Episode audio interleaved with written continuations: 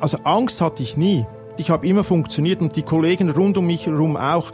Wir haben ja Patrouillen gefahren in ganz Syrien, nicht nur in Damaskus. Da funktionierst du einfach. Und ich bin zweimal über so improvisierte Bomben drüber gefahren und das geht so schnell, du hast keine Chance zu reagieren und das ist eigentlich fast ein bisschen tröstlich. Ich habe immer gewusst, wenn was passiert, dann merkt man wahrscheinlich nicht viel.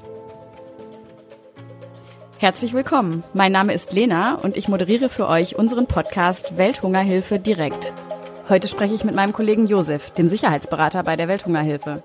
Vor seiner Zeit bei der Welthungerhilfe war Josef im Zuge einer UN-Mission als sogenannte Blaumütze im unbewaffneten Friedenseinsatz in Syrien tätig. Er erzählt eindrücklich von seinen Erfahrungen beim Militär und wie er das, was er damals erlebt hat, für seine heutige Arbeit nutzbar macht. Die Welthungerhilfe arbeitet in 36 Ländern dieser Welt. In vielen davon gehören gewaltsame Konflikte zum Alltag. Was das bedeutet, hat Josef am eigenen Leib erfahren. Er nimmt uns mit in eine Situation in der Zentralafrikanischen Republik, die ihn bis heute beschäftigt. Das Gespräch mit ihm ist sehr persönlich und emotional geworden. Und was ich besonders beeindruckend fand, ist, dass sich Josef auch in die Menschen hineinfühlen kann, für die Gewalt der einzige Ausweg zu sein scheint. Hallo Josef. Hallo, guten Morgen Lena. Ja, freut mich, dass du da bist, Josef. Wir sind ja schon seit längerer Zeit Kollegen. Josef, wenn ich das richtig sehe, bist du seit sieben Jahren bei der Welthungerhilfe und du bist Sicherheitsberater für die gesamte Organisation. Und du wirst uns ja heute von einem Erlebnis erzählen, was dich in deiner Arbeit sehr geprägt hat und aus dem du heute auch nachhaltig Lehre oder Erkenntnis ziehst. Aber bevor wir da tief einsteigen, würde ich dich erstmal fragen wollen, was macht denn eigentlich ein Sicherheitsberater und Warum braucht die Welthungerhilfe einen Sicherheitsberater oder Sicherheitsreferenten? Bevor ich bei der Welthungerhilfe angefangen habe, wusste ich eigentlich gar nicht, dass Nichtregierungsorganisationen eben auch sich mit Sicherheit beschäftigen, obwohl sie ja in gefährlichen Ländern sind. Aber ich habe immer gedacht, die brauchen das nicht, weil sie ja Gutes tun in Ländern, keine Angriffsziele äh, eigentlich sind. Und ein Sicherheitsberater, der ist eigentlich verantwortlich, dass die Mitarbeiterinnen und Mitarbeitern in den schwierigen Ländern eigentlich ihre Arbeit mehr oder weniger sicher machen können. Wie genau unterstützt du dann unsere Kolleginnen und Kollegen? Also da gibt's verschiedene Varianten. Also erstens natürlich haben wir ganz viele Policies und Standard Operation Procedures standardisiert, wo die Leute sich dran halten müssen und ich überprüfe das eigentlich dann regelmäßig mit Sicherheitsaudits vor Ort. Mit den Kollegen überprüfen wir dann, wie werden eigentlich unsere Vorgaben vom, von der Zentrale, wie werden die erstens im Land umgesetzt, aber auch wie werden die dann gelebt. Du nanntest gerade den Begriff Standing Operating Procedure, also das sind im Prinzip Standardabläufe.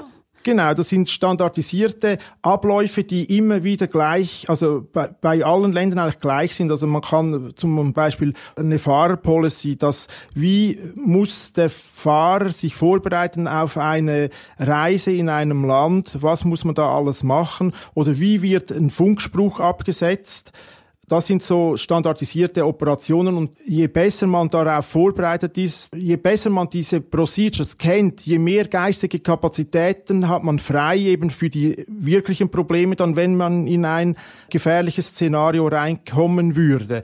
Weil dann müssen diese, wie es ja der Name sagt, SOP, also Standard Operation Procedure, das ist ein standardisiertes Verfahren, das muss nachher im Prinzip ein Automatismus sein in einer gefährlichen Lage und dann hat man aber dann geistige Fähigkeiten, Möglichkeiten und Kapazitäten frei, um sich nachher auf das Ereignis, das, in das ich reingekommen bin, mich zu fokussieren.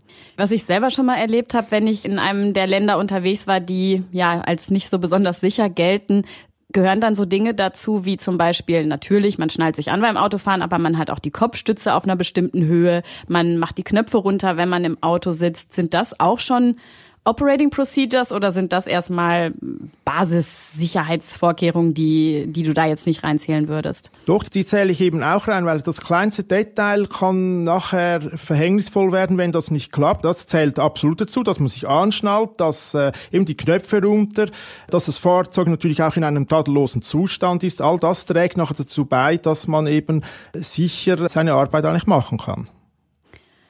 Wie läuft das denn ab? Wie kann ich mir das vorstellen, wenn jetzt in einem Land, Länder, die wir als ziemlich unsicher kategorisieren, wären ja zum Beispiel Mali oder der Kongo, der Südsudan. Also es gibt ja einige Länder, in denen wir mit Projekten aktiv sind, die wir als eher unsicher kategorisieren. Wie kann ich mir das vorstellen, wenn jetzt wirklich ein Vorfall passiert, sei es krimineller Art, sei es ein stärkerer Autounfall? Was genau spielt sich dann bei dir ab? Ruft dich dann jemand an aus dem jeweiligen Land? da sind wir eigentlich gut aufgestellt. Wir haben ja eine 24 Stunden so eine Hotline-Nummer und die ist jetzt zum Beispiel auf mein Telefon, also auf mein Mobile umgestellt. Man muss ein bisschen unterscheiden. Nehmen wir zuerst medizinische Notfälle. Ne, medizinische Notfälle, da wird nicht bei uns an der Zentrale angerufen, da geht's ja dann schnell meistens um Leben und Tod. Dort wollen wir eigentlich, dass die Leute International SOS anrufen. Wenn es jetzt aber sicherheitsrelevante Vorfälle sind, wie du gesagt hast, ein schwerer Autounfall oder eben Beschuss oder ein Einbruch, im schlimmsten Fall eine Entführung. Da wollen wir nachher, dass die Leute eben diese 24 Stunden, also mit der 24-Stunden-Nummer ist die Erreichbarkeit hier an der Zentrale gegeben. Und das ist wichtig, weil vor allem der Vorstand, der muss jederzeit eben über Probleme im Ausland oder in unseren Ländern orientiert sein, auch wegen der Presse, weil plötzlich, wenn Journalisten vor der Haustür stehen und, und wir wissen dann in der Zentrale gar nicht, dass da was passiert ist und mit dem wirken wir eigentlich entgegen, dass wir eben bös überrascht werden über Vorkommnisse, die wir gar nicht kennen. Als Sicherheitsberater, Josef, gibst du ja auch Einschätzungen und Empfehlungen an andere Kollegen und Kolleginnen weiter, was also in bestimmten Gefahrensituationen zu tun ist. Und das ist ja auch eine sehr große Verantwortung, die du da hast. Trotzdem geht nicht immer alles nur gut aus. Wie gehst du damit um? Das habe ich am Anfang, als ich hier angefangen habe, im 13 vielleicht ein bisschen unterschätzt, diese Verantwortung gegenüber eigentlich allen Mitarbeitern. Und was ich jetzt im Verlauf der sieben Jahre festgestellt habe, ist, dass wenn wir einen schlimmen Zwischenfall haben, dass ich ein bisschen so die Tendenz entwickelt habe, das ein bisschen persönlich zu nehmen. Das heißt, dass äh, im weitesten Sinn gebe ich mir dann fast die Schuld, dass das jetzt passiert ist, weil ich irgendwie meinen Job nicht richtig gemacht habe. Und da muss ich jetzt mich schon auch ein bisschen abgrenzen, weil diese Zwischenfälle, die gehen einem natürlich nahe, aber man muss auch in diesen Fällen muss man professionell arbeiten und, und vor allem professionell bleiben und das nicht an, zu stark an dich ranlassen. Aber ich sehe, dass je nach Fall, vor allem wenn man dann die Kollegen noch gekannt hat, ist das nicht ganz einfach, dass, äh, dass man das einfach so wegstecken kann. Du warst ja in deinem Werdegang vor der Welthungerhilfe, warst du Berufsoffizier. Und wenn ich das richtig sehe, und man hört es ja auch, warst du bei der Schweizer Armee, richtig? Das ist so, genau. Wie viele Jahre bist du da beim Militär gewesen? Ich war fast 20 Jahre beim Militär, wobei zuerst als Ausbilder bei Rekrutenschulen und dann nachher die letzten sieben Jahre war ich ja UNO-Militärbeobachter, also Blaumütze unbewaffnet, weil die Schweiz ja neutral ist. Also ist kein, also Waffen tragen eigentlich äh, verboten. Nicht eigentlich, sondern es ist verboten. Und aber Blaumützen, unbewaffnet, das, diese Mandate darf man machen. Und da war ich dann sieben Jahre für die UNO äh, im Einsatz, äh, unter anderem in Georgien und in Syrien die letzten zwei Jahre. Wie passt das denn eigentlich zusammen, dass du vom Militär in die Entwicklungszusammenarbeit gegangen bist? Das passt im Nachhinein mit meiner Erfahrung, die ich jetzt so auch bei der Welthungerhilfe gemacht habe, passt das eben sehr gut zusammen. Vor allem die UNO-Militärbeobachterkarriere, würde ich mal sagen. Von der profitiere ich heute noch, weil ich war während diesen Jahren in wirklichen Krisengebieten, vor allem die zwei Jahre in Syrien, die hatten es in sich, da hatte ich alles, also wirklich, äh, das ist ja Krieg gewesen. Wir haben ja nicht aktiv teilgenommen, sondern haben versucht, den eben auf diplomatischer Ebene irgendwie zu, zu befrieden um die ganzen Erfahrungen von Anschlägen, von Gefahr, von äh, auch von Unfällen von Beschuss, das kann ich jetzt, weil ich das selber erlebt habe, kann ich das jetzt eigentlich eins zu eins unseren Kollegen eben weitergeben. Meine Erfahrungen, wie verhält man sich und vor allem eben, wie gehe ich mit diesem Druck um, wenn ich in, in einem gefährlichen Land lebe, weil das macht ja auch etwas mit einem. Das habe ich bei mir selber auch festgestellt. Was genau macht das mit dir? Also bei mir war es so, ich war früher, also vor den Einsätzen, ich sage es jetzt mal so, ich weiß nicht, ob man das dann versteht, Luftibus. Also mir ist alles eigentlich zugeflogen, ich habe mir übers Leben keine Sorgen gemacht, vor allem als Schweizer. Ich hätte mir auch nie vorstellen können, als Schweizer eben in einer so extremen Ausnahmesituation wie in Syrien zu sein. Syrien, diese zwei Jahre, die waren jeden Tag lebensgefährlich. Jeden Tag mussten wir damit rechnen, dass, dass irgendeiner von uns oder ich selber umkomme.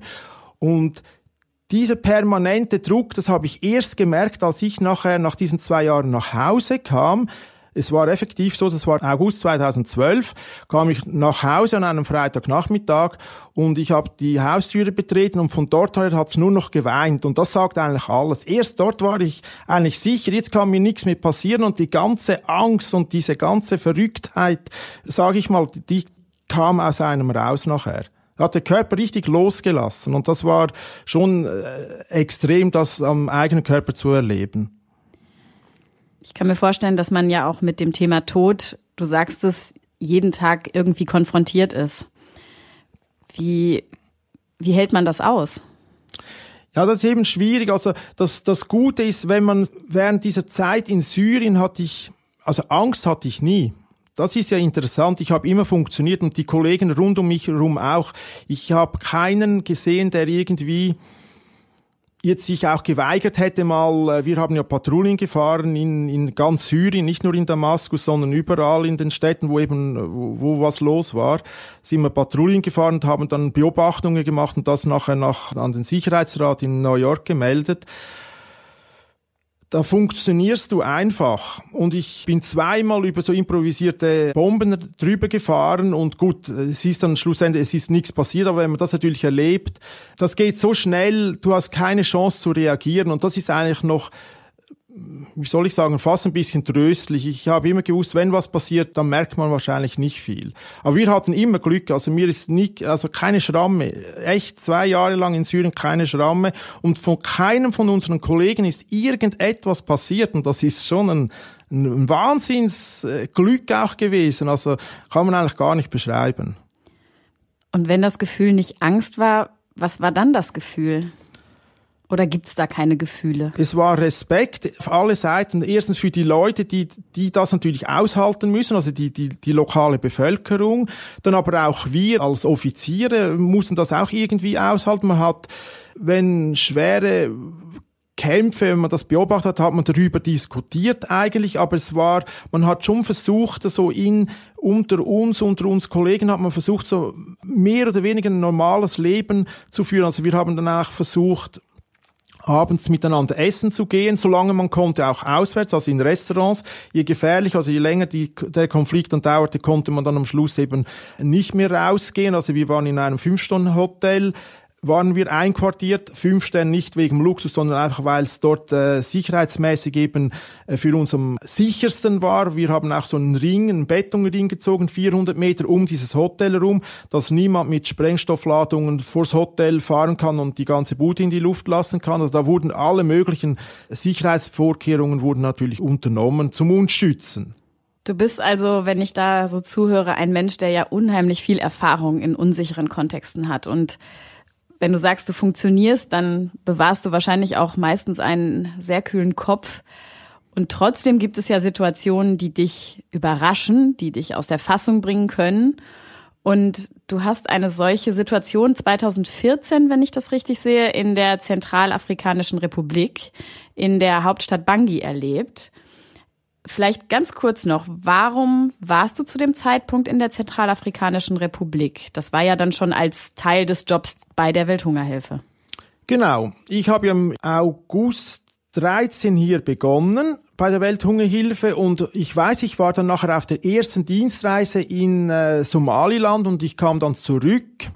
Im, das muss irgendwann Mitte Februar gewesen sein und nachher war eigentlich die Aufgabe von der Welthungerhilfe, also die Welthungerhilfe wollte ein neues Projektbüro in Bangui unten äh, installieren, also ein neues Programm. Das war ganz neu. Vorher war man nicht in Zentralafrikanischen Republik.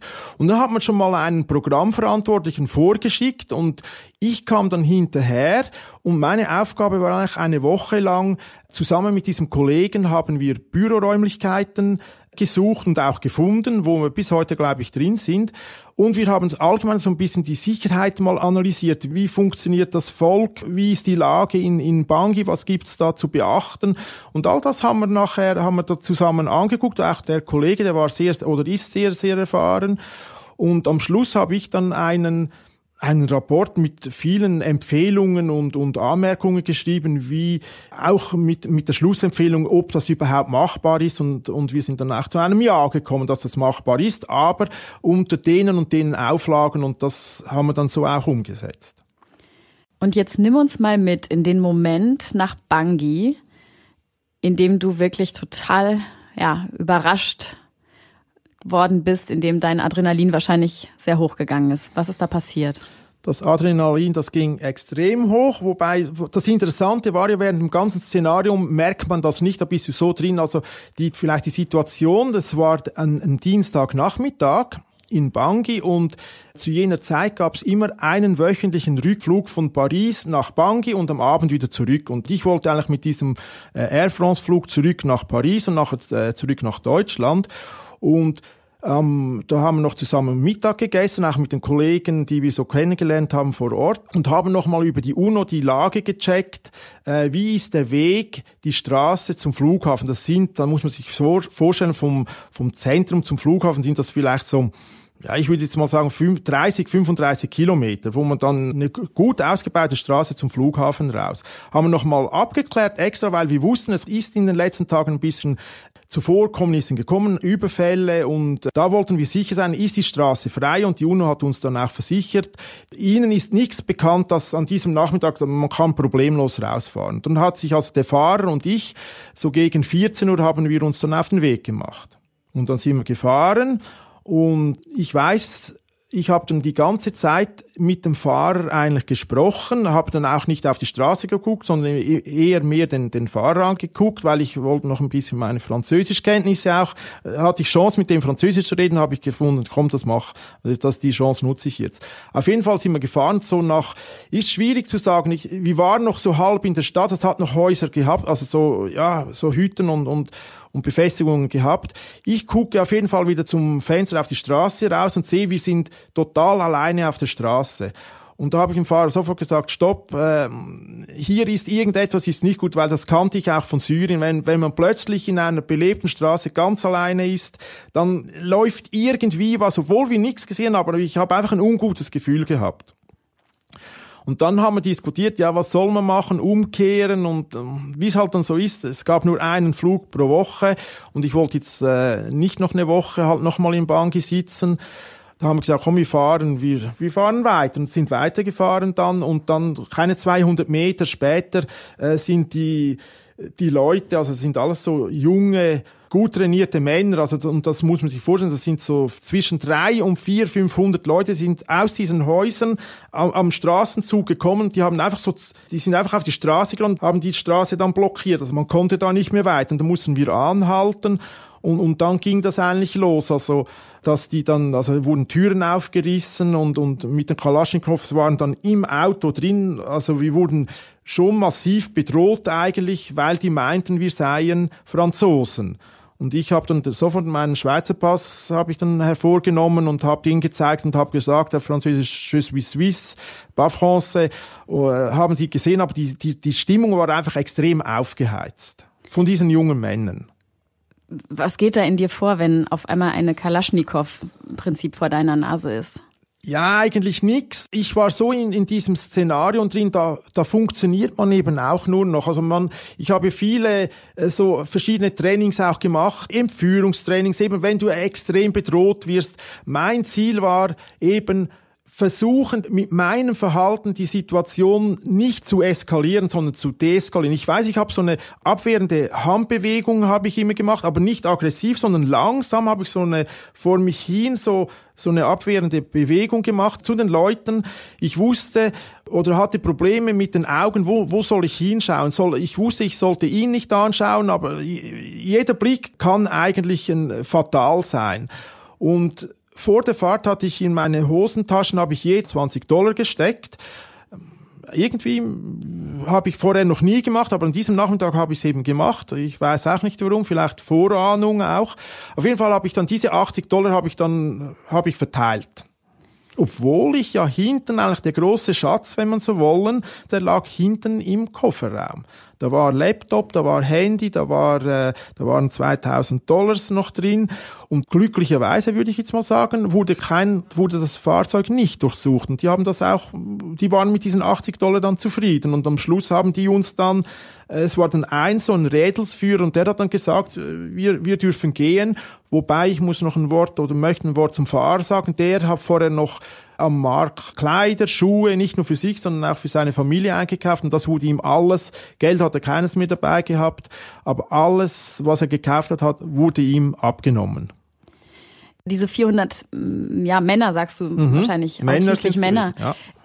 sind alle bewaffnet und äh, ist das dann laut? Also welche Geräuschkulisse spielt sich ja, da ab? Ja, das war, ich weiß, die, die bei mir ums Auto rumstanden, da, den einen, den, den kann ich mir noch sehr gut, also den könnte ich super beschreiben, der hat richtig dicke, so von äh, Bodybuilder äh, Muskeln hat er gehabt, also richtig dicke Oberarme und der hat so, viele haben so Amuletts an den Oberarmen getragen, die bedeuten, dass sie eigentlich unverwundbar sind. Ihnen kann eigentlich nichts passieren. Und die waren schon, ich würde sagen, die waren sehr aggressiv. Die haben uns zwar keine Gewalt, keiner hat uns berührt, nix, muss man sagen, aber mit den Worten und so haben die uns schon sehr bedroht. Und ich weiß, mit einer hat mit einer Machete vorne beim Auto noch so auf die Kühlerhaube hatte so Schlitze reingeschlagen. Also die waren schon ziemlich aufgeladen, würde ich mal sagen. Aber wir mussten das Auto nie verlassen, weil ich wusste, wenn ich das Auto verlasse, dann wird's gefährlich. Und darum habe ich vielleicht auch diese abwehrende Haltung gemacht, habe den Pass gezeigt, die sahen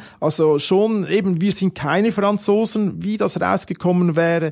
Wenn wir Franzosen, also wenn ich jetzt ein Franzose gewesen wäre, äh, weiß ich nicht, aber ich, ich hatte da jetzt einfach Glück generell, wenn du in so einem Szenario drin bist, da überlegt man sich nichts mehr, sondern dann machst du vieles aus dem Instinkt. Du hast ja angesprochen, dass es vielleicht ein Vorteil gewesen sein könnte, dass du deinen Schweizer Pass gezeigt hast. Wieso wäre das vielleicht anders gewesen, wenn du einen französischen Pass gehabt hättest? Weil die Franzosen, das Land, also französische Truppen waren ja zu jener Zeit massiv in, in Bangui, die haben alles kontrolliert und die Franzosen waren einfach verhasst.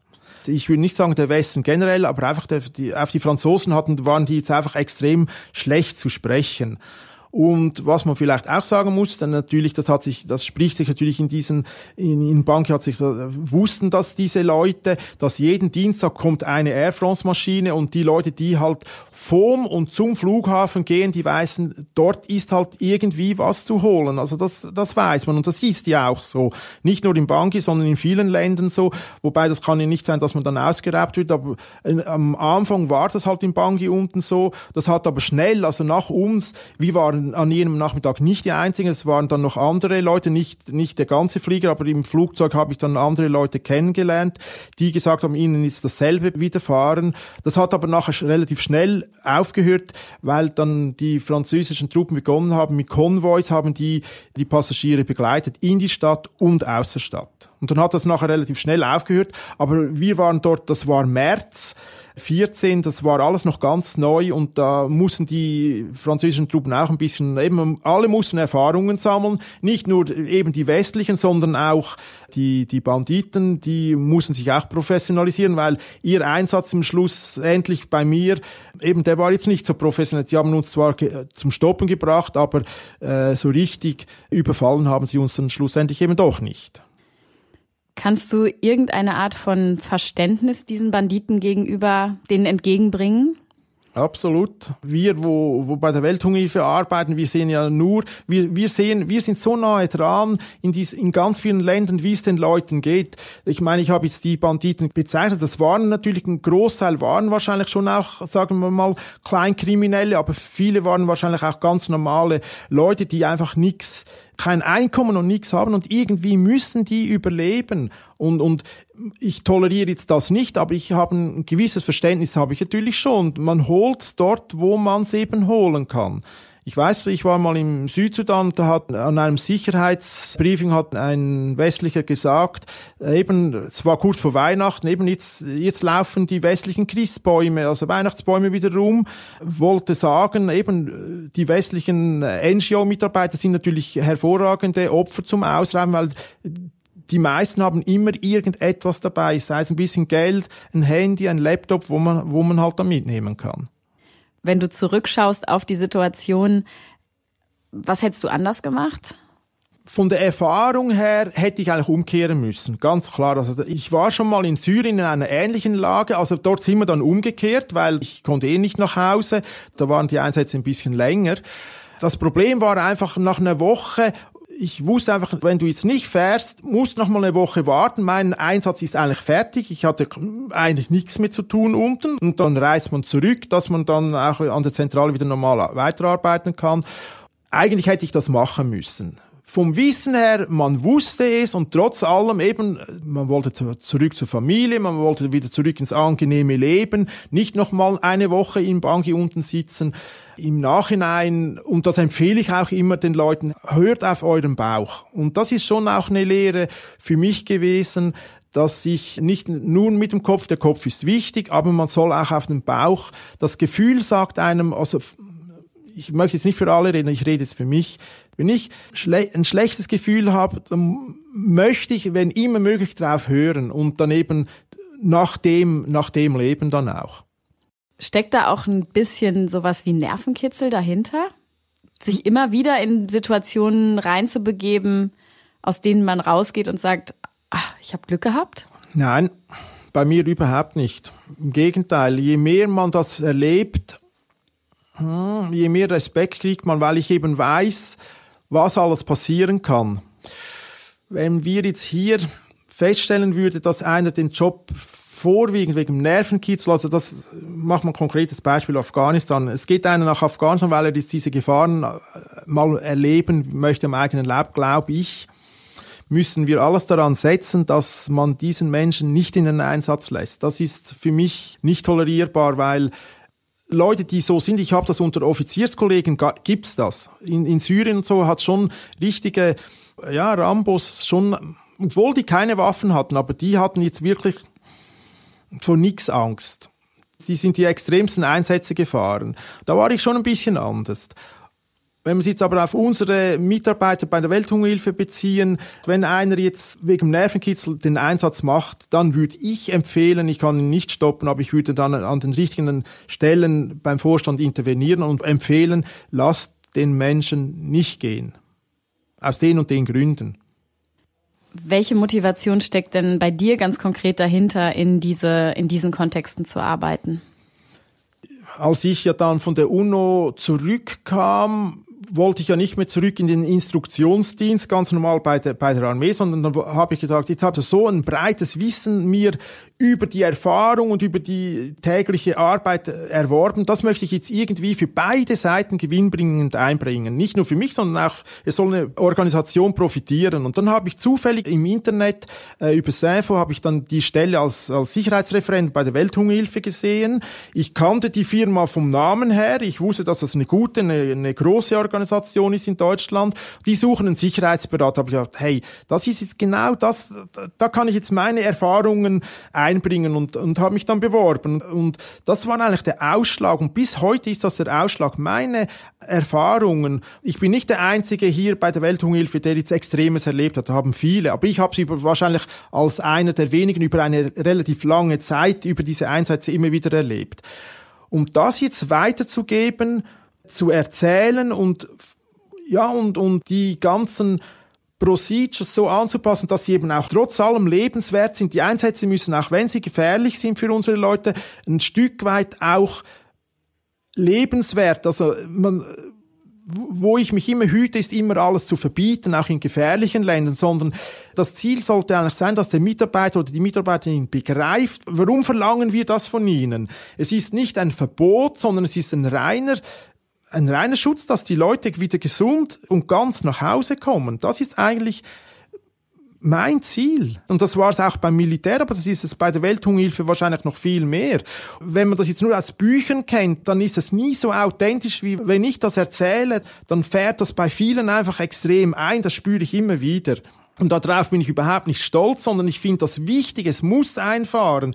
Die Leute müssen begreifen, warum darf ich das und das und das eben nicht machen oder wieso muss ich mich so und so verhalten. Und wenn sie das begreifen, und das muss eigentlich das Ziel sein, auch mit dem Autofahren, dass man sich an all diese Policies hält, dann passiert auch nichts. Und das ist eigentlich mein Ziel.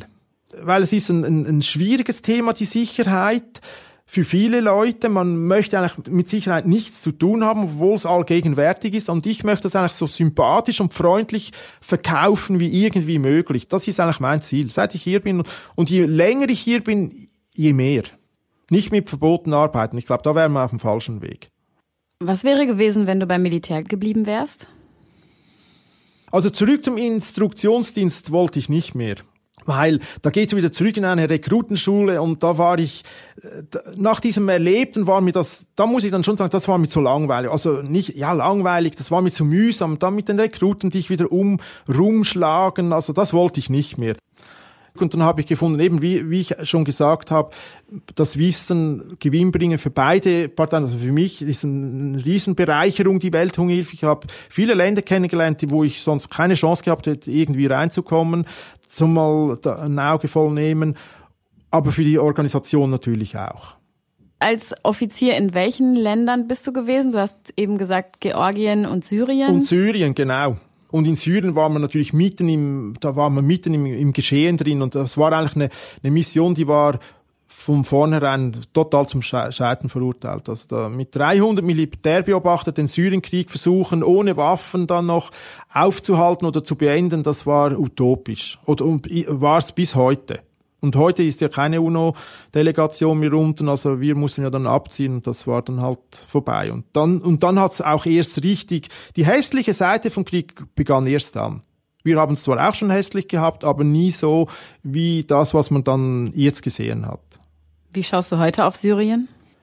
Traurig, würde ich sagen, weil ich war ja mit meiner Frau dann noch im 2006 und im 2007 haben wir äh, Syrienreisen gemacht. Wir sind durch ganz Syrien gereist und es war ein, ein, wunderschönes Land und das war auch der Grund, warum ich nachher diese Mission machen wollte. Also es war ist so eine, eine, eine Dreiländermission war das Israel, Libanon und Syrien und ich hatte einfach das Pech gehabt, dann bis im, im 10 war ich in, in äh, Georgien und konnte erst im 11 nachher Richtung Syrien und dann hat im 12 nachher der Krieg angefangen. Also als ich noch runterging, war es noch friedlich, aber dann hat es dann langsam begonnen. Und das Ziel war eigentlich, ich wollte eigentlich meine Frau mitnehmen. Und das hat sich dann alles als unmöglich herausgestellt. Wie geht's deiner Frau, wenn du auf solchen Einsätzen bist? Sie hat Angst gehabt, weil sie das nicht einordnen konnte. Das ist, glaube ich, immer, wenn der, der im Einsatz ist, auch bei unseren Mitarbeitern, glaube ich, ist es ähnlich. Die Mitarbeiter, die haben, hoffe ich, wenigstens Respekt. Die müssen keine Angst haben vor dem Einsatz, aber Respekt vor, vor dem, was sie machen und das, was auf sie zukommen kann. Aber der Partner, der ist in einem sicheren Land. Du hörst diese Gefahren meistens über die Medien, kann man sich das ein bisschen vorstellen. Aber einordnen kann man das nicht und ich glaube, die hat äh, extrem Angst, Angst gehabt, würde ich sagen. Aber ich habe sie ehrlich gesagt auch nie gefragt. Das ist interessant, wir haben über das eigentlich nie gesprochen. Vielleicht auch besser. Hattest du nicht das Bedürfnis, ihr die Angst zu nehmen, die sie hatte? Wenn du im Einsatz bist, kannst du das nicht. Weil ich habe das auch nicht so extrem an mich rankommen lassen. Solange ich in Syrien war, habe ich echt nur funktioniert. Diese zwei Jahre, die waren außerordentlich. Also ich hätte nie gedacht als Schweizer, dass ich mal in so eine Situation komme. Gebe ich offen zu. Ich bin total behütet aufgewachsen. Mir flog eigentlich alles zu. Und von einer Sekunde auf die andere kam ich in diesen Einsatz und war eigentlich mitten im Krieg. Und das hat mich total überworfen. Erst nach den Einsätzen habe ich das wahrscheinlich richtig verarbeitet. Ich, ich, ich bin so wie ein Stein aufgeschlagen in Damaskus unten und war da drin, da musste ich einfach funktionieren, da konnte ich niemanden mehr fragen, ich konnte keinen Mami fragen, ich konnte niemanden fragen, ich musste einfach funktionieren. Und ich habe mit meiner Frau viel geskypt, fast täglich, das funktionierte gut. Aber dort haben wir dann halt über Banalitäten auch geredet. Also ich, ich wollte auch ein bisschen am täglichen Leben im weitesten Sinne äh, einfach ein bisschen Normalität simulieren. Das war alles. Da habe ich mir auch was vorgemacht natürlich. Also man kann natürlich nicht in einem Kriegsgebiet sein und, und nachher der glückliche Ehemann, äh, das geht praktisch schon nicht, aber man hat das versucht, über das Skype irgendwie zu machen, aber das war schwierig. Also das hat nicht funktioniert. Warst du jemand anders, als du wieder zurückkamst? Ja. Ganz klar, muss ich nicht überlegen. Das muss ich jetzt halt einfach akzeptieren. Ich habe ja eingangs gesagt, ich war da ein bisschen Luftibus, das Leben schon ernst genommen, aber, aber immer mit einer gewissen Leichtigkeit. Diese Leichtigkeit, die ist mir in Syrien total abhanden gekommen. Und das, das ist vielleicht das Einzige, was ich vermisse, ist diese Leichtigkeit, die weg ist.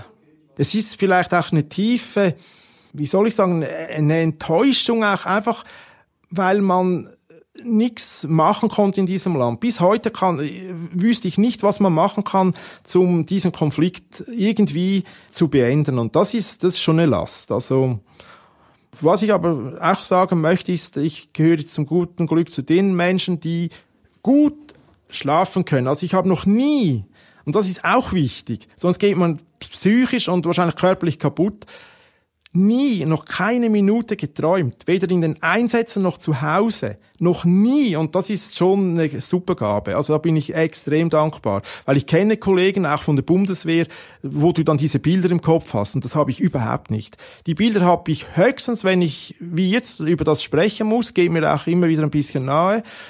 Aber wenn das Gespräch vorbei ist, dann sind die Bilder sofort wieder weg und ich lebe dann normal und das ist super. Also da bin ich unglaublich dankbar. Aber hast du es mal bereut, jemals dahin gegangen zu sein? Würdest du es vielleicht anders entscheiden?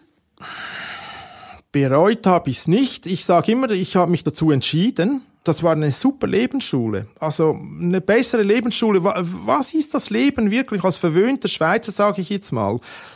Kommst du in so ein Land und dann ist einfach alles anders. Und mir hat das extrem die Augen geöffnet, wie das Leben effektiv, also was ist das wirkliche Leben? Weil das, was wir hier haben, ist, und ich sage nicht, dass es allen Leuten super geht, aber das, was wir hier haben, ist, kann, kann man nie vergleichen mit das, was die Leute oder die Menschen in einem Krisengebiet mitmachen. Und drum, also, wenn ich es bereuen würde, nö, bereuen tue ich es auf keinen Fall. Obwohl ich offen und ehrlich sagen muss, meine Ehe ist natürlich durch das kaputt gegangen. Das, das ist so. Also, und zwar nicht, äh, das ist auch schwierig, nicht, wir hatten nie, man hat keinen Streit und nichts gehabt, aber einfach die, weil sie so Angst hatte und ich äh, auch um sie dann ging das irgendwie, äh, ging die, sagen wir mal so, die, die, die tiefe Liebe, die ist gewichen auf so, Brüderlein, Schwesterlein Verhältnis, aber auch wieder extrem tief, extrem tief rein, aber das war so die Eheliebe, sage ich jetzt mal, die, die ist, da war so wie ein, so eine schwarze Wolke über uns, die, die uns die Leichtigkeit genommen hat. Und dann muss man halt auch wieder ehrlich sein und sagen, dann, dann ziehen wir halt jetzt den Schlussstrich, obwohl man heute wieder, wir haben ein super Verhältnis, aber das ist vielleicht der einzige Preis, den ich bezahlt habe, den ich auch bereue. Das ist das Einzige. Alles andere bereue ich nicht, würde ich nie sagen. Aber dass ich jetzt da die Ehe verloren habe, das hat auch geschmerzt. Das muss ich schon so sagen. Aber das gehört zum Leben. Das habe ich heute akzeptiert und kann mit dem jetzt von Monat oder von Jahr zu Jahr besser leben, aber das ist halt, das gehört, das ist ein Teil jetzt von mir. Hast du das Gefühl von Leichtigkeit irgendwann mal wiederbekommen? Bis heute leider nicht, nö.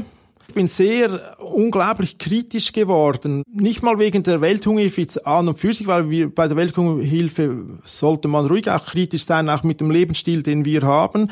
Man muss es zwar auch wieder äh, gucken, wie kommuniziert man's, aber so die, Leicht, die Leichtigkeit, die habe ich nicht mehr gefunden.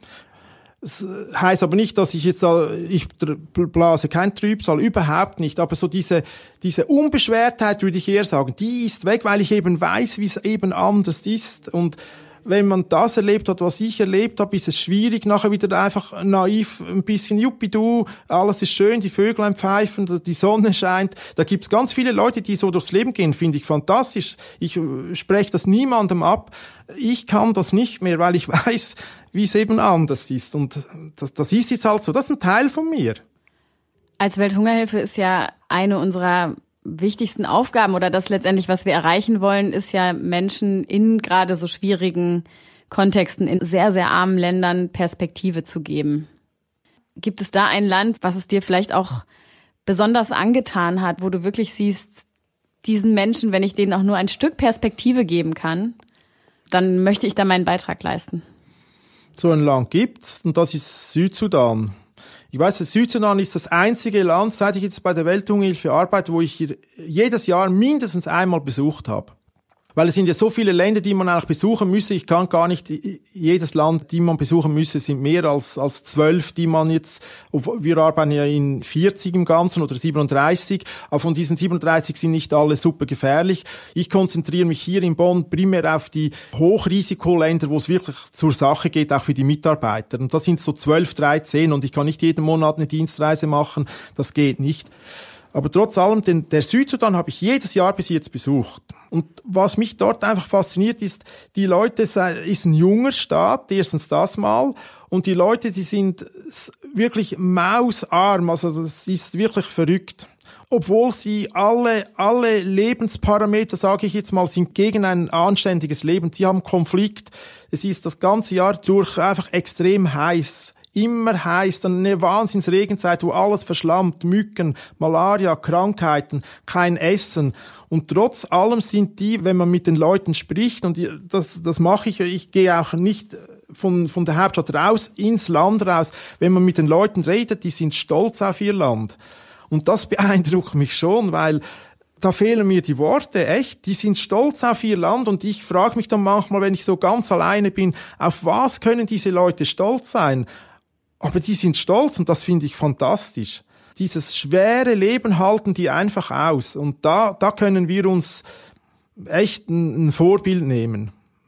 Ich mache vielleicht jetzt mal einen Bogen zu diesem Corona-Event, den wir jetzt da haben. Ich mache jetzt nur ein Beispiel, was wir für ein Theater machen, weil wir uns jetzt eine Maske vorsetzen müssen. Das ist jetzt für viele Leute ist das schon ein Wahnsinnsereignis, was sie aus der Bahn wirft, diese Maske wenn man daneben vergleicht, was die Leute in, im Südsudan tagtäglich als junges Kind bis zum Tod eigentlich haben, die nur ein schweres Leben, die können keine Reise machen, die können kein Kino machen, die essen wahrscheinlich in, in, in ihrem Leben nie ein richtiges, gutes Stück Fleisch und, und all das und das macht mir schon Eindruck. Also, Darum, der Südsudan ist ein Land, sobald ich wieder reisen kann, ist das auch das erste Land, das ich dann äh, wieder besuche, weil die haben es wirklich verdient. Vielleicht gehen wir mal so ein ganz bisschen in die Beschreibung des Südsudans, weil die meisten Menschen hier aus unserer Region werden wahrscheinlich niemals im Leben in den Südsudan reisen. Was, siehst du, wenn du da ankommst? Wie sieht das da aus? Der Flughafen ist schon ein, ein, Erlebnis. Also offiziell ist ja ein Betongebäude gebaut, aber das ist irgendwie, weiß nicht, ob das Geld ausgegangen ist. Auf jeden Fall geht da eigentlich nichts mehr vorwärts. Seit ich dort unten bin, steht eine Ruine als Flughafen. Dann haben die so Zelte. Du, du kommst eigentlich in einem Zelt, ist der Terminal Zelt. Also Schweiz schon mal das erste Mal. Du kommst an und dann bist du einfach im wirklichen Leben drin von, von einem Südsudanesen. Du sprichst jetzt ja gerade von Juba, ne? Von Juba, genau, von der Hauptstadt. Du fliegst nach Juba, Juba runter, genau. Aber es macht eigentlich keinen Unterschied, ob du in Juba bist oder dann, es gibt noch andere Städte, Rumbek, Wau oder wo wir sind, in Bentiu oben. Es, von der, von der Landschaft her sieht es einfach überall gleich aus. Es ist zusammengebrannt, es hat wenig, wenig Grün, es hat wenig Wasser, es hat viel Sand.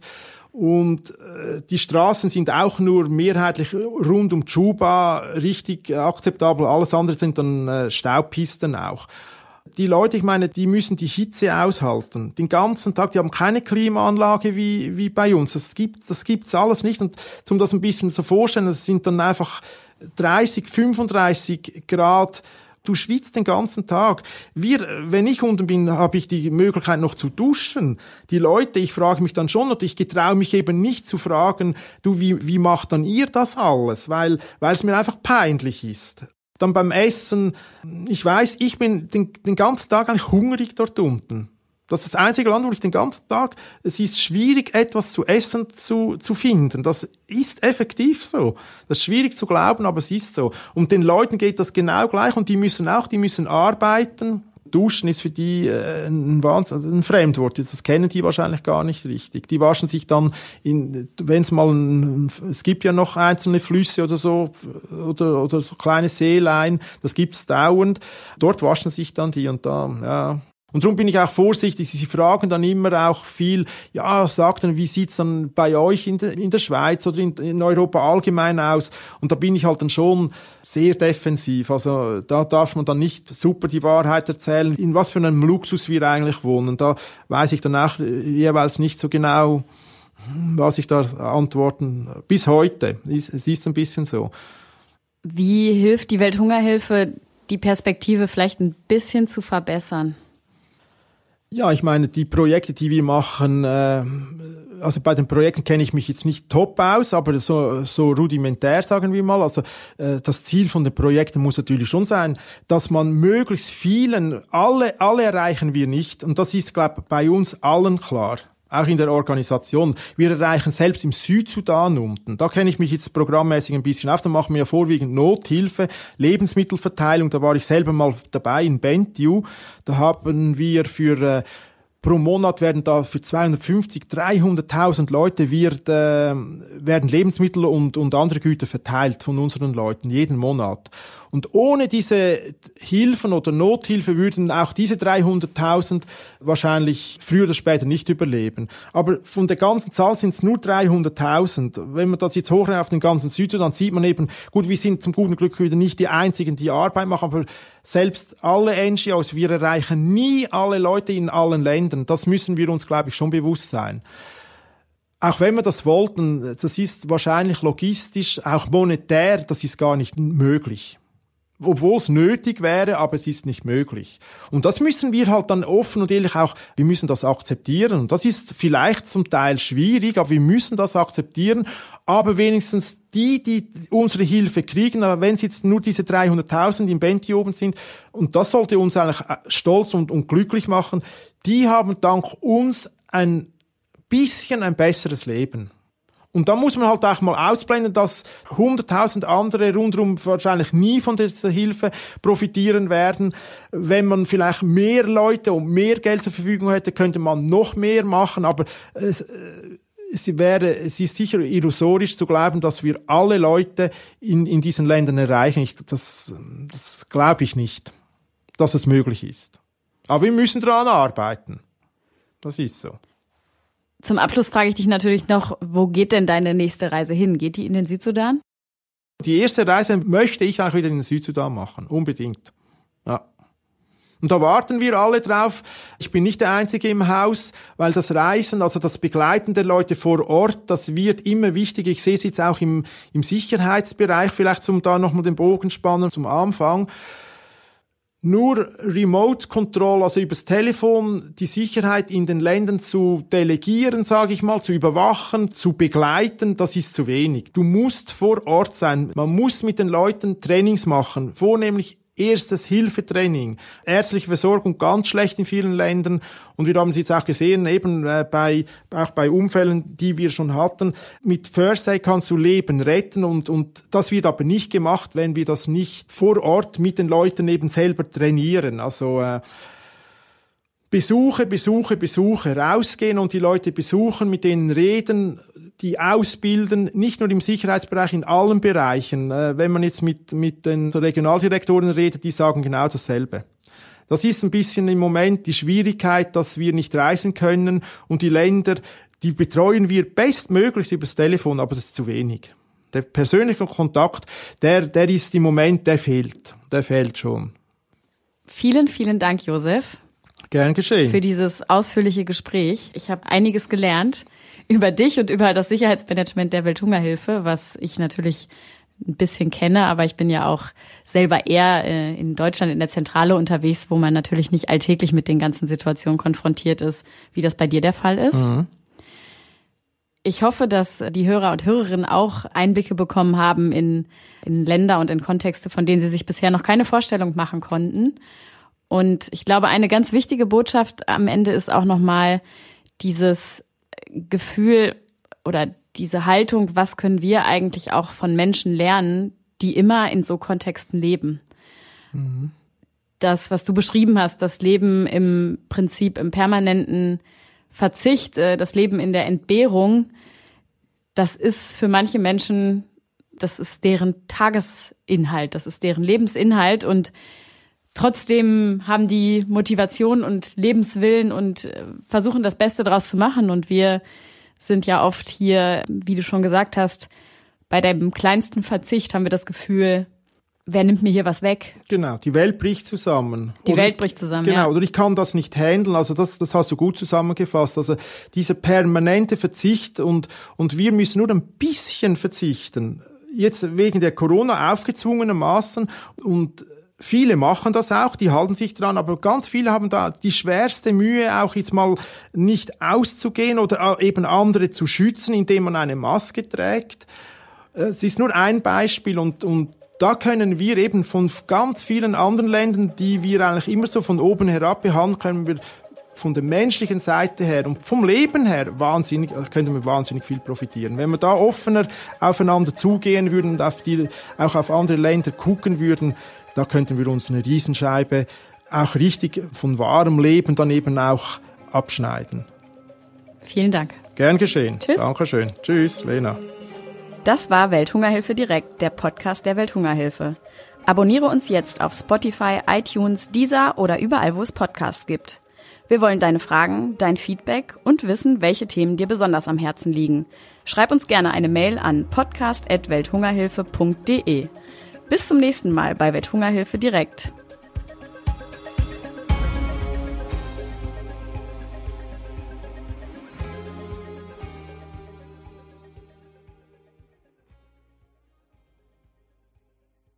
Welthungerhilfe direkt. Eine Produktion von Auf die Ohren in Zusammenarbeit mit der Welthungerhilfe.